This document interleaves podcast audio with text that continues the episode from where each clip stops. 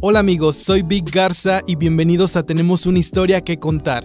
Este es un espacio para ti. Imagínense que estamos juntos cara a cara platicando esas historias que no caben en una llamada telefónica, tampoco en una publicación en nuestras redes sociales, esas que requieren un poco más de cercanía.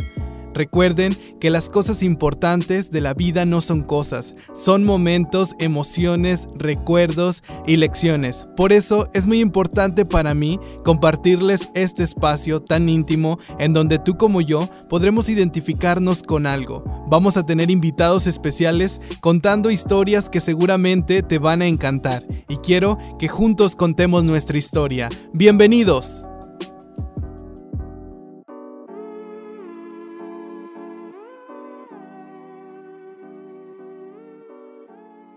Hola, ¿cómo están? Bienvenidos a otro episodio más, pero no cualquier episodio, sino uno muy importante en el podcast. Me siento emocionado de presentarles a la persona que está aquí conmigo. Lo conozco desde hace tiempo. Esta persona que está aquí lo he visto desempeñarse en la actuación, en el teatro, en programas de entretenimiento familiar, animador infantil y también como conductor en certámenes de belleza. Yo creo que es una de las personas más nobles y amables que conozco y tengo la fortuna de llamar amigo. Conozcamos la historia de Daniel Betancourt. Dani, ¿cómo estás? ¿Qué onda, Víctor? Pues muy bien. Pensé que te habías equivocado de invitado con tantas cosas que dices sobre mí. Y pues muy agradecido por tu invitación a este podcast. Es la primera vez que grabo un, podcast con alguien, así que más que nada vamos a tener una plática, como ves. Me parece perfecto, Dani. Y es que todo lo que acabo de mencionar es verdad. Te conozco desde hace 12 años. Es larga historia, pero yo creo que durante este episodio vamos a ir platicando más de cómo nos conocimos. Me gustaría, Dani, empezar a preguntarte cómo empiezas con esto de, de la actuación y de el teatro? Y, ¿O qué es lo primero que tú empiezas a vivir? Bueno, vamos a empezar desde que nací, hace chorrocientos años. No, vas a decirle edad, sí.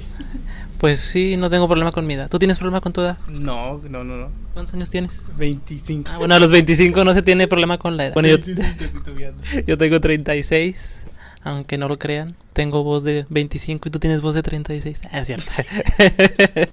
bueno, pues, pues desde que era niño tenía yo la inquietud, como ya en, en mi Facebook había hecho una transmisión y había contado un poquito. Eh, tenía la inquietud de, del lado artístico, pero siempre se me negaba. O me lo negaba yo mismo. Tuve alguna vez este, en la escuela hicieron un coro y, y, yo entré al coro y no, es que se te nota mucho las... Cuando cantas, este, marcas mucho la, la, S. Entonces me sacaron del coro y dije, ah, me agüité. Dije, no, pues ya valió madre mi carrera artística. Total que pues así me quedé con la idea de que de que por ahí no iba lo mío, pero yo como que ya me gustaba y también este pues hacían ya después hacían eh, pues cuadros coreográficos y pues ya no entraba o obras de teatro y ya no entraba porque sentía que no la iba a armar y luego ya veía cómo salía la obra y mis compañeros actuando y, y bailando y me quedaba con las ganas. Entonces ya fui pasando el tiempo y me hice una persona muy reservada, no muy callada. De hecho cuando cuando entré a trabajar en el municipio fue en el 2000 ¿Cuántos años tenía en 2004? a darle cuentas, hace 16 años, a los 20 años, eh, era muy tímido. Y no era muy seguro de mí mismo, ¿verdad? Bueno, nunca, nunca se es tan seguro de uno mismo, ¿verdad? La gente que ya que es muy segura de, sí misma, pues miente. Siempre te falta algo. Se aprende a controlarlo, ¿verdad? Entonces, eh, yo era muy callado, así. Cuando entré a la entrevista de trabajo, me preguntaron varias cosas y, y yo, yo lo, lo contestaba, pero como para que no me escucharan, ¿verdad? Que, y, ¿Qué? No, es que sí. ¿Eh? Habla más fuerte. y yo, no, pues que sí. ya, ¿verdad? Entonces, total que, que, así era yo. Y resulta que conozco a unas personas que hicieron mis amistades en, en, en ese tiempo. Y, y, una de esas personas era director de un grupo de teatro aquí en Linares. En aquellos tiempos existía un grupo de teatro en Linares. y a mí siempre, pues te digo que desde niño yo siempre había querido hacer algo. Y, y yo dije, no, pues ya, ya, la, ya, es, ya es tiempo de que de que se acabe mi timidez, ¿verdad? Y, y entré al grupo de teatro y entrar al grupo de teatro pues me cambió la vida. Porque aprendes tantas cosas a desenvolverte que te ayuda en tu vida diaria. Soy uno antes del teatro y uno después del teatro después del teatro yo tuve más seguridad de mí mismo. Si, si la gente que nos está escuchando se siente insegura o algo, eh, haga cosas que tal vez no se atrevería a hacer para que vea que esas cosas le van a servir para salir adelante. Sí, puede ser teatro, puede ser música, también oratoria. Ves que estuvimos también en un curso de oratoria, ¿te acuerdas? Recuerdo muy bien que tuvimos la oportunidad de estar ahí en Monterrey aprendiendo este curso, que luego tú me reclamabas porque tú no habías obtenido el certificado. A mí no me mandaban el certificado y, yo sí expuse y todo, y tú que no expusiste. El que no se esforzaba. Sí, el que no se esforzaba se quedó con su comprobante. Así que yo no tengo comprobante de que estuve en un curso de oratoria. Pero me sirvió, aquí estoy. Exactamente. Oye, Dani, me encanta porque en muchas ocasiones digo muchas porque dos o tres veces tuve la oportunidad de verte en una escena de teatro y siempre me sorprendió y cada vez que tengo la oportunidad de, decirlo lo, lo, digo tu manera de, de explayarte, cómo tu voz llega hasta la última butaca y saliendo de la obra te decía, oye Dani, ¿cómo puedes hacer eso? O sea, ¿cómo puedes meterte en tu personaje y medir esa... Pues sí, o sea, yo estoy hablando ahorita normal, pero yo se me hace que gritaría en el momento que, que estuviera en una obra. Bueno, eso tiene mucho que ver con, con el director. Si es, tienes un buen director de teatro, él te va a llevar por el camino que es, ¿verdad? El director de nosotros se llama Jorge González. Saludos, amigo. este, y era muy buen director. Bueno, es todavía. Este, y siempre nos inculcó de que el teatro no se hace con micrófonos. Tú tienes que, que impostar la voz y sacar la voz del personaje y que te tiene que escuchar hasta el, hasta el que está en la última butaca. Porque hay, muchas, hay muchos teatros comerciales que lo hacen con micrófonos. Y se, va, y se vale, ¿verdad? Se vale, pero él nos dijo que así era y nosotros así lo entendimos, así aprendimos a hacer teatro y, y pues no, nunca lo hicimos de otra manera. Entonces ya como te digo, entré al grupo de teatro, entraron otros amigos y hicimos un grupo muy bonito y salimos a, algunas giras. Aquí en Linares también anduvimos haciendo eh, otras giras, montábamos una obra y luego otra y ya se nos hacía como adicción, pero luego llega el tiempo de que te das cuenta que también tienes gastos que hacer. Entonces dices, pues me encanta el teatro, pero también necesito comer, ¿verdad? Y pues es bien difícil vivir de la artisteada. Pues tuvimos que dejar el teatro para entrar a trabajar. Y, pero ya entrando a trabajar, eh, bueno, ya estaba trabajando, perdón, pero no le ponía tanto empeño al trabajo por estar en el teatro, o no le ponía tanto empeño al teatro por estar en el trabajo, porque pues te absorbe una cosa o la otra. Y para dedicarse a si quieres vivir del teatro es muy difícil. Pues no se me dio que, que, podía vivir del teatro, entonces me puse a trabajar. Intentamos, ¿verdad? Hacer algunas cosas, pero y algunas hicieron, algunas no, pero, pero siempre se busca la forma de, de, que si traes algo, de que si tienes un talento o algo y lo quieres sacar, pues lo, sacas, lo puedes sacar de otra forma y así fue como, como por arte del, digo, como cosa del destino. En mi trabajo había una compañera que tiene una tía que tenía un show infantil, entonces yo siempre les hacía bromas ahí en el trabajo. Disculpe señorita, ¿está quién sé quién? Sí señor, ¿quién habla? Y, yo, no, pues el regidor, quién sé qué. Ay, sí, sí, sí, ¿cómo no, regidor?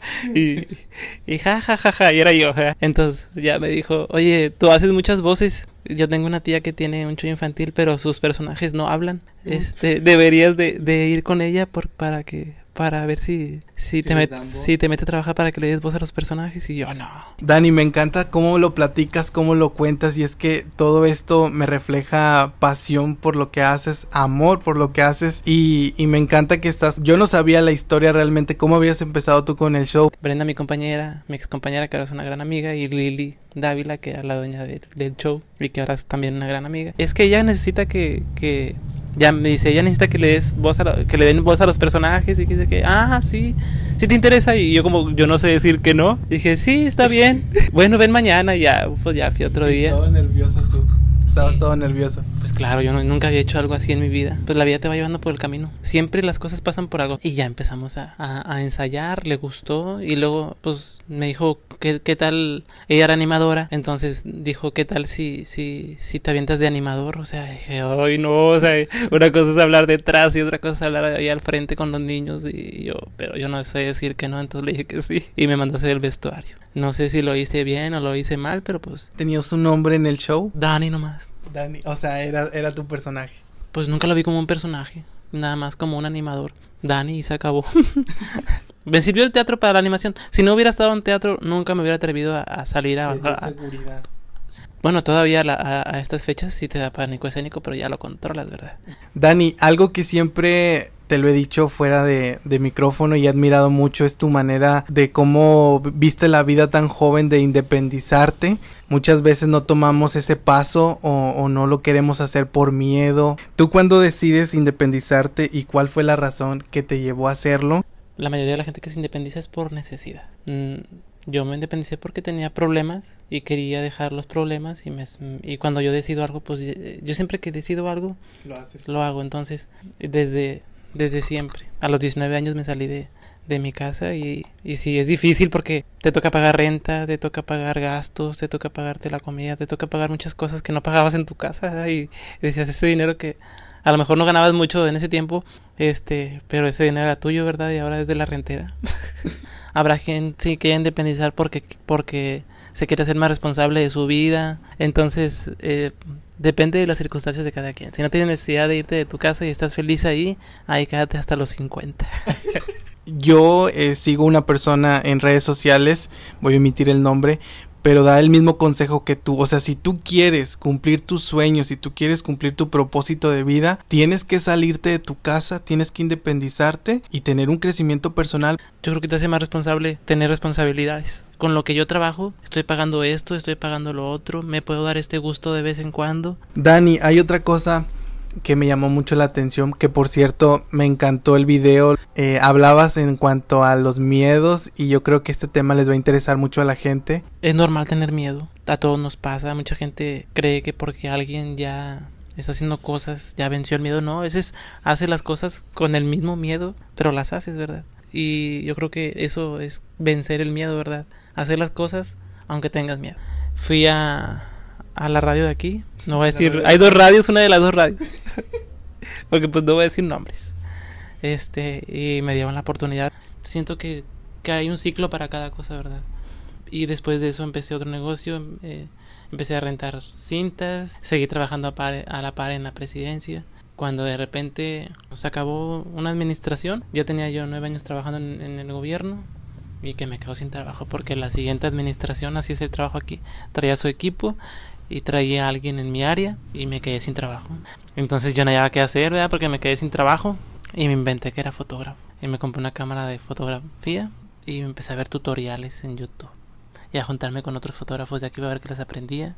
Te va bien, pero luego... Digo, me fue bien, pero luego salieron muchos fotógrafos ya todos queríamos ser fotógrafos, me incluyo. Se hizo moda porque me acuerdo que en ese tiempo había otros fotógrafos que sí eran profesionales y se ofendían porque ya tenía yo mi página de Daniel Betancourt Fotografía. Yo me creé una oportunidad y en mi oportunidad di oportunidades a más personas porque hubo gente como tú que trabajaste conmigo y que a lo mejor aprendiste algo de lo que estábamos haciendo en ese tiempo. En Linares hay mucho talento, hay personas que se han destacado en el canto, en la actuación, en el teatro, hay otros que se han dedicado a todo como tú, Dani.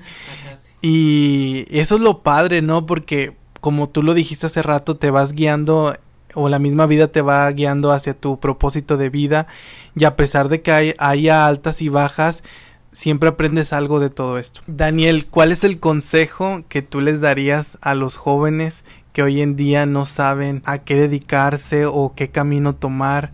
Muchas personas se desaniman porque a lo mejor quieren estudiar una carrera y no se les da la oportunidad porque a veces pues no pasas el examen o cosas por el estilo. ¿Qué les dirías tú a ellos de, mira, esto te podría ayudar o esto a mí me ayudó personalmente? Ya me la pusiste bien difícil, Víctor. Pero bueno, pues qué les puedo decir que pues que la vida es una sola, que hay que echarle ganas. A veces uno se pone límites y uno no debe de ponerse límites. Nunca hagas algo por quedar bien con alguien más. Siempre haz lo que a ti te gusta, aunque a los demás no les guste, aunque los demás te critiquen, aunque los demás eh, no te quieran apoyar tú siempre haz lo que te guste porque es lo que te va a hacer feliz y la vida nada más se vive una vez. Wow, Daniel, la verdad me encantaron tus palabras. No, no es lo mismo andar en un show infantil, en una obra de teatro, que hacer este transmisiones en vivo donde pues no te puedes equivocar ni nada. Déjame decirte Dani que fue un éxito esto de del jueves de plaza y que tú estuvieras entrevistando a la gente porque en ocasiones me tocaba ser un espectador y veía que la gente estaba feliz de ver el lugar donde ellos habían crecido porque pues muchos estaban en otros lugares. Para la gente que nos está escuchando y que a lo mejor no llegó a estar en un jueves de plaza, era como que varios puestos de todo tipo de comidas riquísimas. Y Daniel pues estaba entrevistando a la gente que estaba conviviendo ahí.